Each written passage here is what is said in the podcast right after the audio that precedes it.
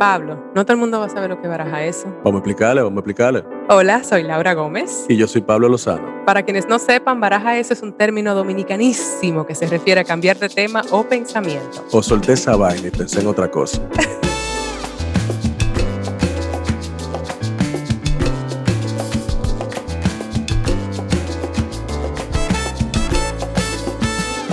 Hola, Pablillo. Hello. Me hace mucha ilusión el día de hoy porque te voy a presentar una amiga muy querida, Cecilia Gentili. Ah, tú me has hablado de ella muchísimo. Muchísimo. Claro, Es yo estoy amiga- loco por conocerla. Es una persona trans argentina, eh, una mujer trans argentina que yo conocí en Nueva York, en el, en el entorno del teatro. Y pilas pues, porque Cecilia es un personaje, quiero aclarar. Claro, claro, claro. Como nos gusta, como me gusta y como nos gusta. Sí, en el mejor sentido de la palabra. Y sabes que para mí era muy importante conversar con ella, porque yo creo que el tema trans no se trata suficiente en Latinoamérica. Eh, y entre las cosas que me pasó es que descubrí unas informaciones estadísticas que me parecen sumamente relevantes y que quiero destacar acá antes de hablar con ella. Es que el registro de violencia elaborado por la Comisión Interamericana de Derechos Humanos ha destacado que el 80% de las mujeres trans latinoamericanas mueren a los 35 años o menos. Oh, wow. Y eso es una información que yo encontré del 2015, o sea, muy poca información actualizada, Claro. lo cual a mí también me da una sensación de que es precisamente de- detalles que no se conversan suficiente. Sí, es un tema tabú. Bueno, en el Caribe totalmente tabú. O sea, para mí, eh, si yo no te conociera a ti, yo no te hubiera expuesto para nada a este tipo de tema tampoco. Y si yo no viviera en Nueva York, ¿sabes? No tuviera Claro. también toda esta interacción que tengo con personas tan maravillosas que han impactado tan positivamente mi vida. Y bueno, Cecilia es una de esas personas. A ella yo la conocí en un proyecto de una lectura de, de una obra que hicimos en una prisión. Vamos a conversar sobre eso. La obra era La Paloma Prisoner. Ustedes Eh. son lo máximo. Y, y era parte de un programa artístico y de activismo en el cual eh, yo tuve la oportunidad de, de formar parte del... Bueno, yo la dirigí y con las productoras elegimos que queríamos un, un elenco diverso y que eso incluyera mujeres de diferentes eh, estratos y, y diferentes géneros. Entonces queríamos trabajar con una persona trans y ahí tuve el gran honor de conocer a Cecilia. Así que prepárate. que lo que viene es fuerte. Es mucho, Cecilia. Eh, para nuestra audiencia, quiero aclarar que en este episodio tratamos temas de transfobia y violencia y se recomienda discreción. ya, ya, baraja eso. Vamos arriba. Vamos arriba. Hola, corazón. Corazón de melón, de melón, melón, melón, melón, melón. Hola, Cecilia. Hola, Un hola. placer Pablo. conocerte. Igualmente. Tú no puedes estar más bella hoy. Pablo, Cecilia y yo nos conocimos en Nueva York y tuvimos química instantánea en ensayos, ya hubo química. Ese día íbamos para una prisión de mujeres y pasó algo, un altercado en una prisión y todas las prisiones de mujeres de Nueva York se entraron, o sea, cerraron, no, no nos permitieron acceso y nos enteramos de que no había acceso a nadie porque Ujú. aparentemente eso podía Wow. ca- causar revuelo. Y nosotras, pues específicamente estábamos presentando una lectura de una obra que se llamaba The Paloma Prisoner, que era de una mujer que asesinaba a hombres. Sí. Una- Hombres un- violadores. Un, man serial killer. Más claro, claro, claro. Entonces la consideraban un Eso daría una buena serie. Sí, lo consideraban un material que podía crear caos en la prisión, pero nos dieron acceso para ir a una prisión de, de mínima seguridad de hombres y accedimos, un poco nerviosas, todas las mujeres que estábamos involucradas ese día, ¿verdad, Ceci? Todas, todas. Todas. Una más que otra. Sí. Yo, como, como te digo, a- como cuando empecé a mirarlos, los conocí algunos de las calles y dije yo, I'm safe here. They're not gonna do No me van a hacer nada a. ¿Cómo de la calle, Ceci? Cuéntanos un poco de eso para que Pablo tenga contexto. Bueno, yo eh, por muchos años usé muchas drogas y por muchos eh, años hice eh, trabajo sexual callejero. Entonces, cuando uno está en la calle, eh, más haciendo trabajo sexual o consumiendo eh, drogas, uno se encuentra con mucha gente que lamentablemente terminan en la cárcel. Así que muchos de ellos me conocían de nombre, me decían, ¡eh, Cecilia!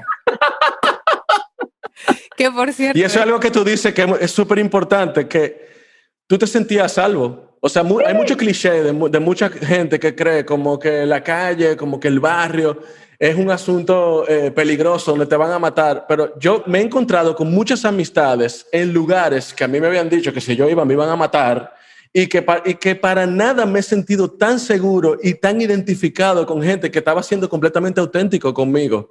Y yo decía, coño, ¿qué, ¿cuánto prejuicio hay cuánto miedo hacia cosas que realmente no, no lo ameritan? Y cuánta inocencia e ingenuidad hay contra lo que sí lo amerita, como los, los guantes blancos, los cuellos blancos que, que, se meten a los países en el bolsillo. Tú sabes, como que para mí la calle me enseñó a ser quien yo soy, a que no me importe un carajo lo que piense nadie de mí, tú sabes, porque después de que yo toqué fondo, que me vi, que nadie me ayudó y que todos mis amigos ya no querían saber de mí, entonces yo dije, ah, ok, esto es la vida. Porque Pablo, al igual que tú, estuvo, tuvo conexión con las drogas en un momento dado de su vida y también fue como que la iluminación que vino después. sí, Cecilia, yo te quería preguntar eso, o sea, como, ¿en qué época de Nueva York fue eso?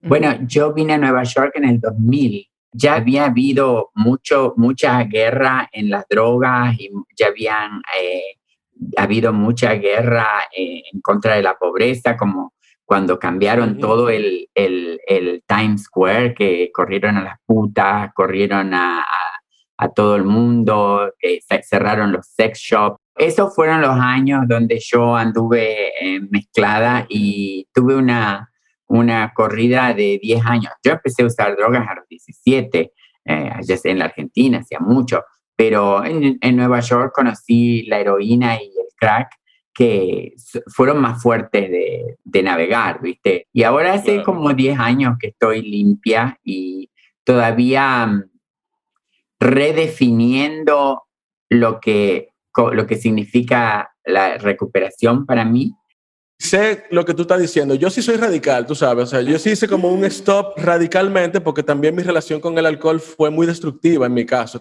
Yo eh, como que comencé a vivir y a, darme cuenta por lo menos de quién yo no soy. Ahora, en estos últimos ocho, nueve años que tengo limpio también, yo pensaba que cuando yo parara, yo no iba a poder trabajar porque la creatividad se me iba a ir y como que mi esencia se me iba a ir y ha sido todo lo contrario. Y te iba a preguntar un poco cuál, cuál había sido tu experiencia en ese sentido, si en, el, en un momento de la recuperación tú dijiste, coño, pero yo voy a dejar de ser yo misma. El problema conmigo es que la mayoría de mi experiencia era en trabajo sexual. Y yo siempre supe durante, yo fui a tratamiento por, eh, por dos años, estuve metida en tratamiento.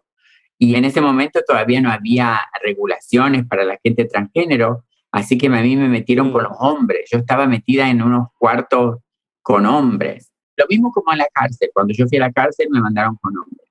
So, cuando yo estuve ahí, yo tuve una revelación de que yo no iba a poder hacer trabajo sexual más porque el trabajo sexual y el uso de drogas, como la mayoría de los clientes eh, de los, de los hombres, que las personas que consumen eh, sexo servidoras, tienen mucho trauma eh, la mayoría de las veces usan droga. Entonces, la droga y el trabajo sexual van mano a mano.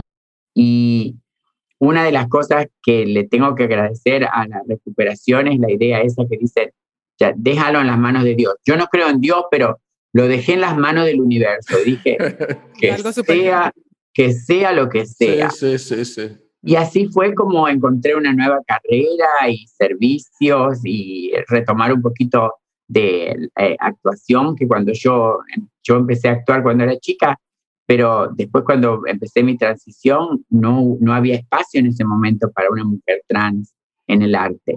Tú has visto muchas cosas cambiar, o sea, muchas cosas cambiar en, en tu vida que, que, que, te tocó ver. Vos sabés que yo siempre con mi, con mi pareja, que yo tengo una pareja ahora por ya hace seis años que estamos juntos, y siempre peleamos mucho porque yo gasto mucha plata. Yo gasto mucha, gasto, gasto, gasto, gasto, gasto, gasto, gasto. Ay, ay, ay. Ah, y estoy tratando de, de, ahorrar, estoy tratando. Un proceso, pero me cuesta, un proceso. Me cuesta, me cuesta. Pero peleamos mucho porque él es una persona que le gusta planear, él tiene su, su pensión, y él me dice, ¿por qué no? ¿Por qué no haces esto?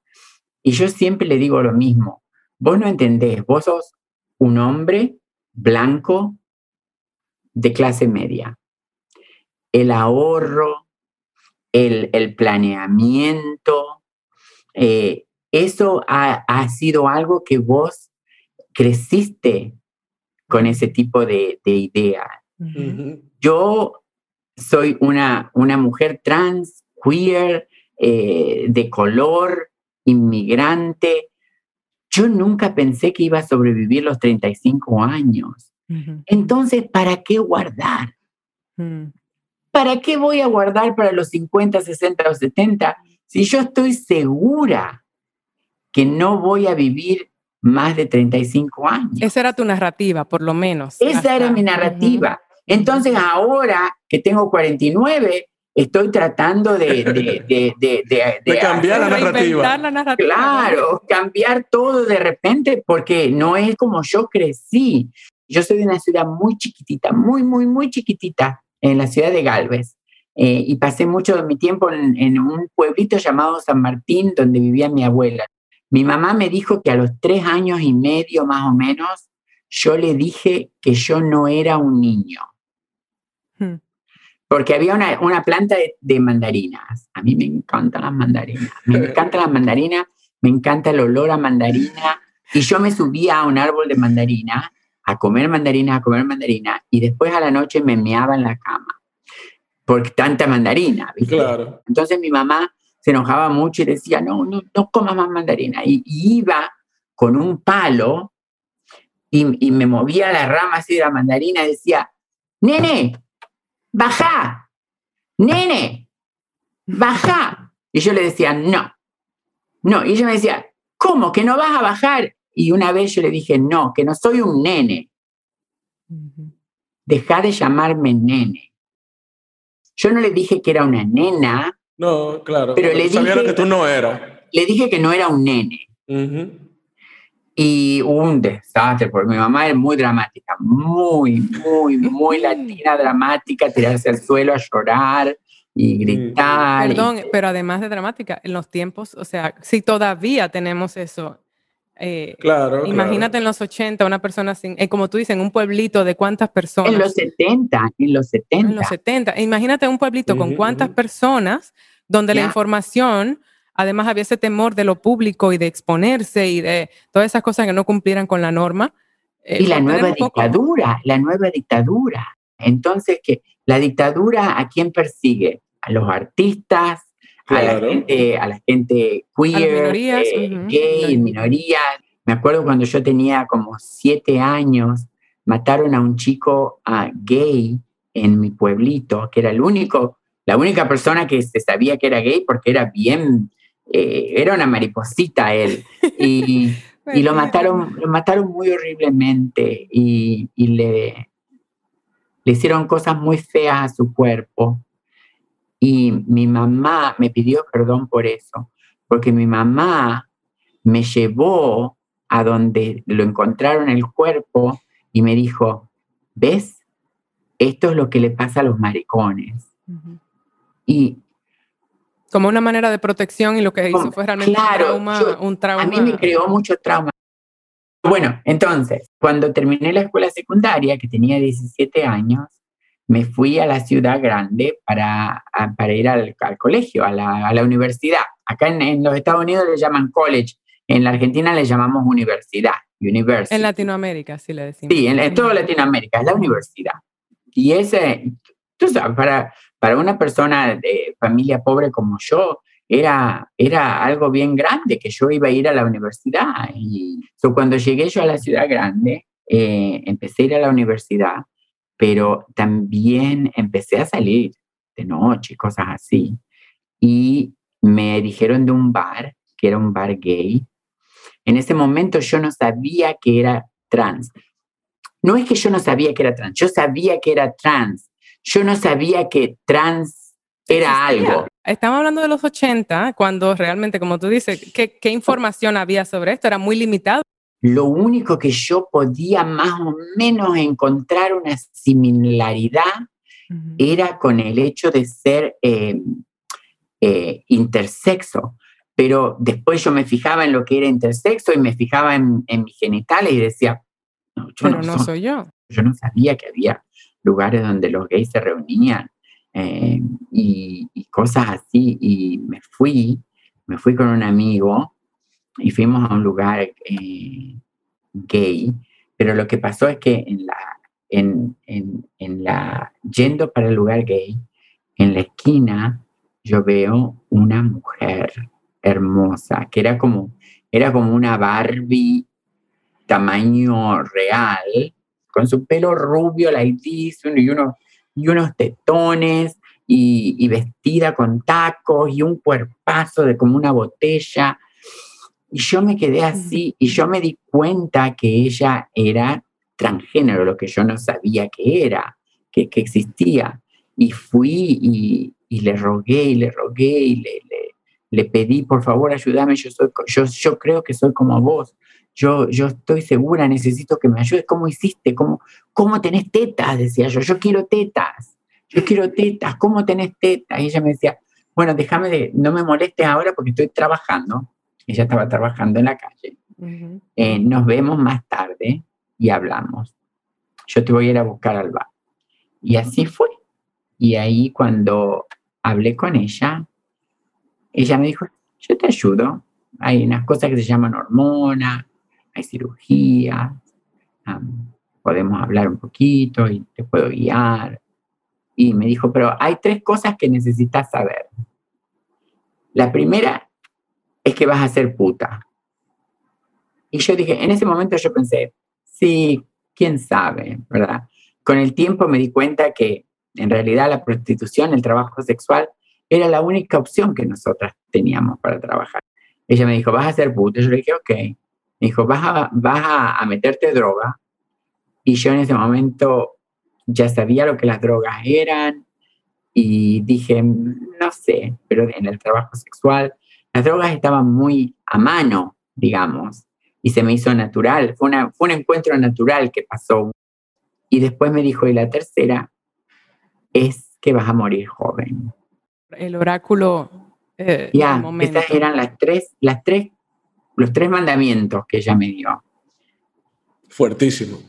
En los 80, las chicas transgénero, la mayoría moría asesinada o por violencia o por droga mm. o por eh, sida uh, o por falta de asistencia médica.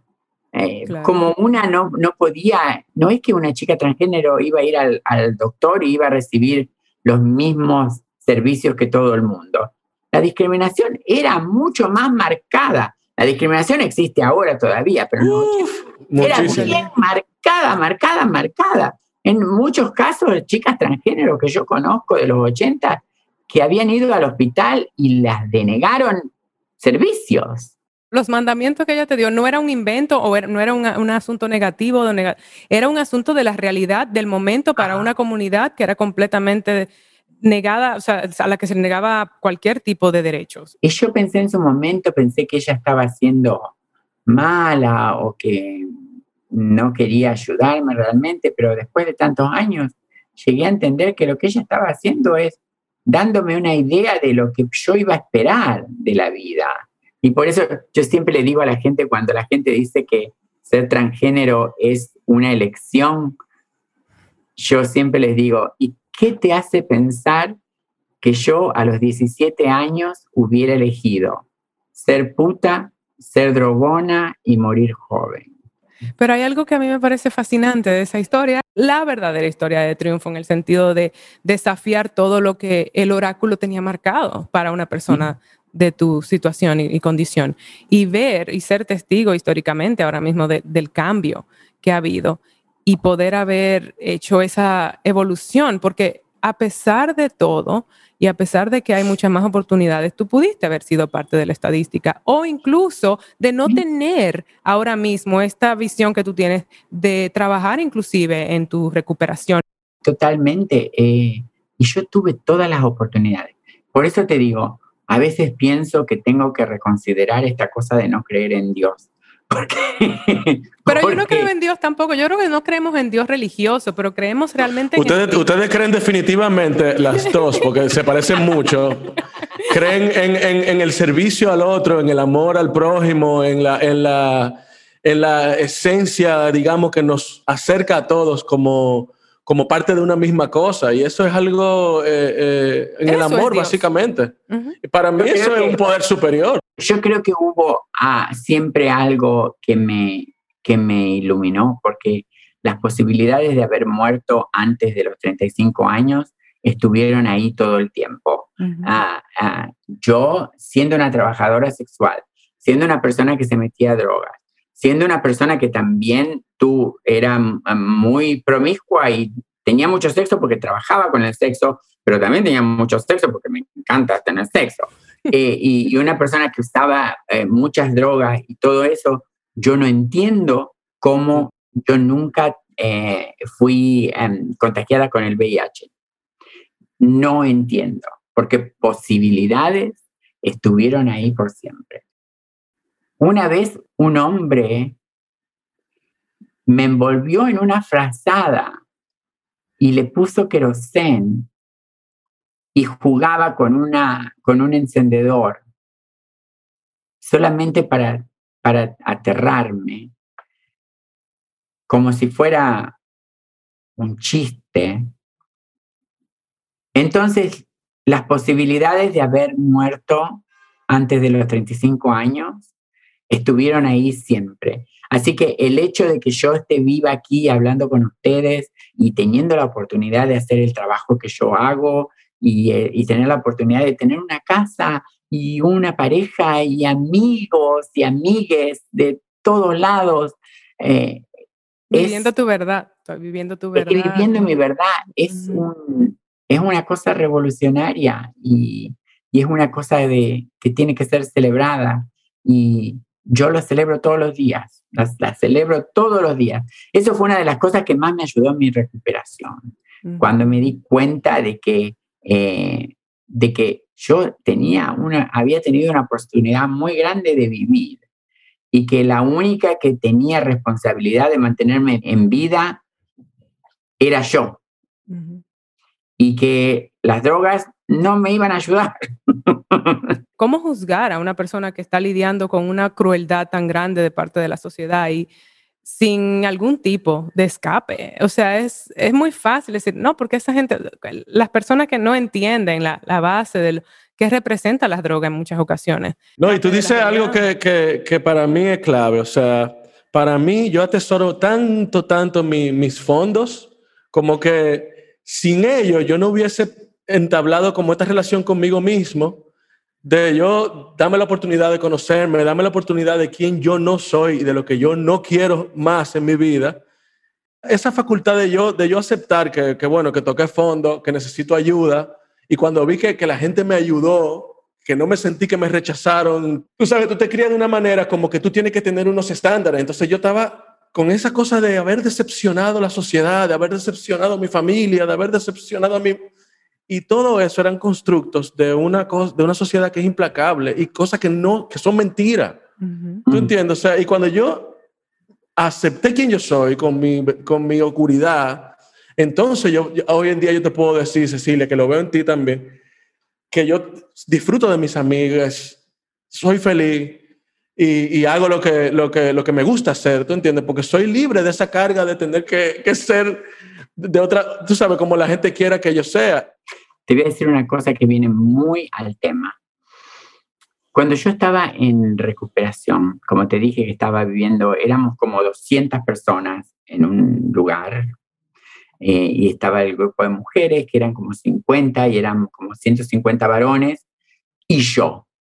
Y lamentablemente te tengo que decir que a mí me trataron de poner con las mujeres ¿eh? al, primer, al principio y las mujeres se quejaron.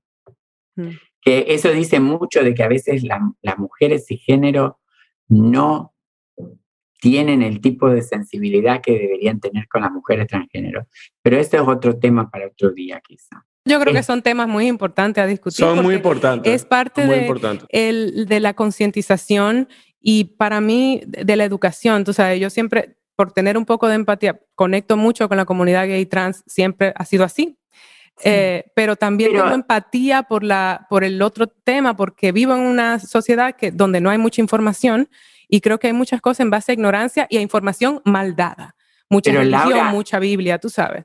Pero Laura, el, el esfuerzo, por ejemplo, tuyo de incluir una mujer transgénero en un elenco de teatro para hacer una obra de mujeres y llevarla a las prisiones, es una de las cosas que yo remarco como una de las cosas que, una de las maneras de mostrar lo que, lo que es realmente ser un aliado. Sí, eso es verdad, con acciones. ¿Me entendés?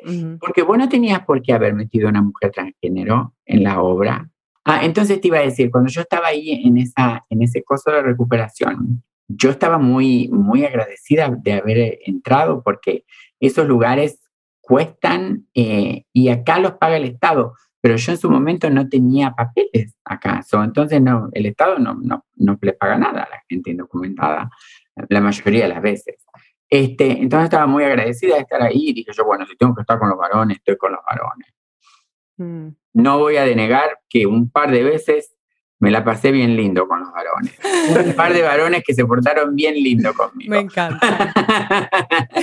este, entonces yo estaba ahí y mi consejera en su momento me dijo, yo no sé, yo te quiero ayudar, pero no sé nada de gente transgénero. Que en su momento era aceptable, pero hoy en día todos los consejeros deberían saber lo que significa ser una persona transgénero. Esos lugares tienen una idea de amor duro, de que a veces yo no, no comparto mucho eso, pero él me dio mucho, mucho amor suave, amor, amor bueno, y hablábamos mucho, pasábamos mucho tiempo hablando. Y él me dijo una cosa de la que yo nunca me voy a olvidar, que tiene mucho que ver con lo que estamos hablando. Él me dijo, vos has estado en una relación con la heroína y con el, la coca y el crack por muchos años. Y le dije yo, ya, le dije yo, I love drugs. Y me dije, yo amo las drogas. Y él me dijo, bueno, yo estoy seguro, me dijo, que tiene que haber otra cosa en el mundo que vos ames tanto como vos amaste las drogas. Mm. Y uno de los secretos de la recuperación es encontrar algo que uno ame, que uno disfrute tanto como uno disfrutó las drogas. Y para mí eso fue el servicio. Cuando yo descubrí el servicio a la comunidad, cuando yo descubrí la ayuda, la ayuda a otros termina siendo ayuda personal, siempre. siempre, exactamente. Ese descubrimiento fue lo que cambió mi vida y fue lo que, esta es mi nueva droga. Qué hermoso. Esto es lo que me voy a meter. No me voy a meter, no me voy a meter heroína, me voy a meter un poco de servicio hoy. Voy a hacer algo bueno por mi comunidad o por alguien que yo quiero. Y así fue como yo empecé a trabajar en esto. Ah, como te digo, en ese lugar donde yo estaba haciendo la recuperación, no había mucha ayuda, no había mucho que supieran acerca de la gente transgénero. Entonces a mí me mandaron al centro LGBT en la calle 13 acá, y ahí fue donde yo empecé a tomar terapia, que para mí mi terapia es, esa es mi religión, ¿viste? Mi terapia es fundamental pero al mismo tiempo empecé a tomar terapia de grupo. Y yo nunca me voy a olvidar cuando yo fui a mi primer grupo y abro la puerta de un cuarto enorme y había como 60 mujeres transgéneros de todas edades, de todos colores, en todo tipo de eh, niveles de transición, todas ahí y fue una cosa, una cosa increíble de ver. Con mi inglés medio chopeado empecé a hablar con mm. ellas, como te dije antes, de que yo sabía que no podía hacer trabajo sexual, pero también pensaba que no había otras posibilidades. Y una de ellas, después del grupo, se puso a hablar conmigo y me dijo, sí, yo trabajo acá a la vuelta de la esquina. Y le dije yo, ay, yo no sabía que había una zona de trabajo a la vuelta, pensando que era una zona de trabajo de claro. Y me dijo, no, yo soy secretaria. Ay, qué bello. Y yo le dije, ¿cómo? Y me mm. dijo, sí, yo soy secretaria de, una, de un abogado. Y le dije yo, ¿vos no, sos prostituta? Y me dijo, no, yo soy secretaria. ¿Qué cambio de narrativa para ti en ese momento? ¿Qué cambio de realidad? Y en ese momento me trajo tanta luz, tanta claridad, porque yo dije, claro. Ah, yo puedo hacer otras cosas. ¿Y qué tú haces hoy en día entonces, Cecilia? O sea, ¿cuál es tu trabajo? Eh, mi trabajo, yo tengo una consultoría. Mi consultoría es, soy yo y tengo cinco personas que trabajan conmigo y las cinco personas son personas transgéneros la mayoría de nuestro trabajo es el eh, ayudar a compañías con fines de lucro y sin fines de lucro, identificar barreras para las personas que son transgénero que trabajan en la compañía. Y otra cosa que hacemos es eh, trabajar para ofrecer mejores servicios a, la gente eh, transgénero, a, la gente en general, pero ser comprensivos de, de la gente transgénero como, como clientes, porque la gente transgénero gasta dinero, como nosotros comemos helado como todo el mundo, entonces cuando voy a la heladería me gusta que nadie me discrimine. ¿Cómo consideras o qué consideras que podemos tomar en consideración eh, las mujeres eh, cisgender, los hombres heterosexuales, las personas en general que queremos ser parte del movimiento y aliados, pero a veces tenemos estos conflictos con, mientras estamos aprendiendo, pero la realidad es que nosotros que vivimos en Latinoamérica, ahora yo estoy acá, eh, yo sé que hay gente que ni siquiera contempla lo que es una persona transgénero. Entonces yo pienso, yo quisiera como tener paciencia y poderle enseñar a, Lupita o a Pepe lo que es una persona trans y ni siquiera aceptan a una persona gay. Es como, e, ese tipo de conversaciones me interesa como de manera educacional y, me parece la persona eh, perfecta. pero es muy, muy, muy importante. Es muy importante acercar las comunidades y género con la comunidad transgénero y mezclarlas y saber que todos y todas y todos tenemos, eh, somos, somos la misma comunidad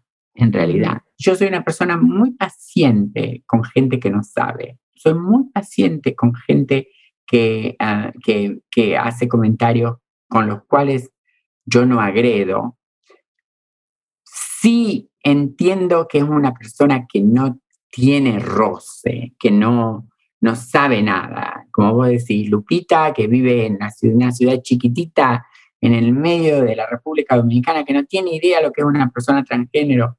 Yo tengo paciencia con Lupita y le puedo explicar creo que es una persona transgénero y que, soy yo y como, como las dos somos mujeres y que esto y que lo otro.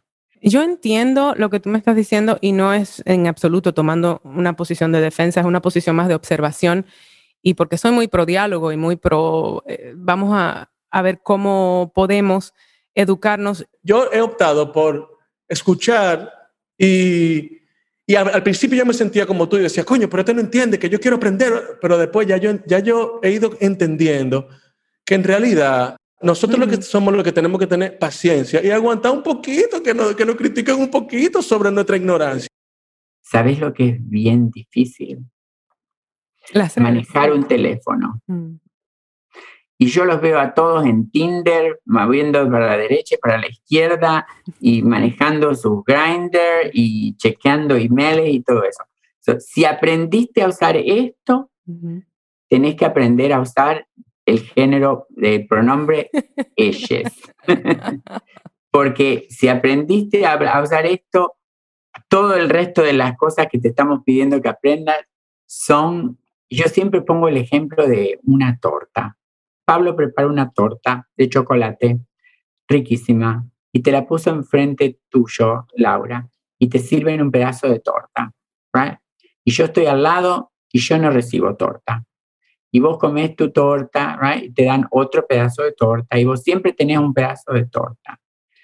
Y vos estás bien y vos no, no, no tomás iniciativa al hecho de que, ¿por qué Cecilia no tiene torta? Mm. Si estamos en la misma mesa.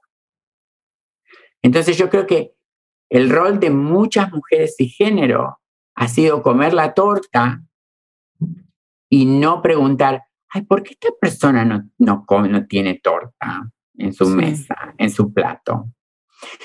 Y una cosa que más pasa es que cuando Pablo viene y dice, ay, perdón Cecilia, no te di torta, y me corta un pedazo de torta a mí, la otra se enoja.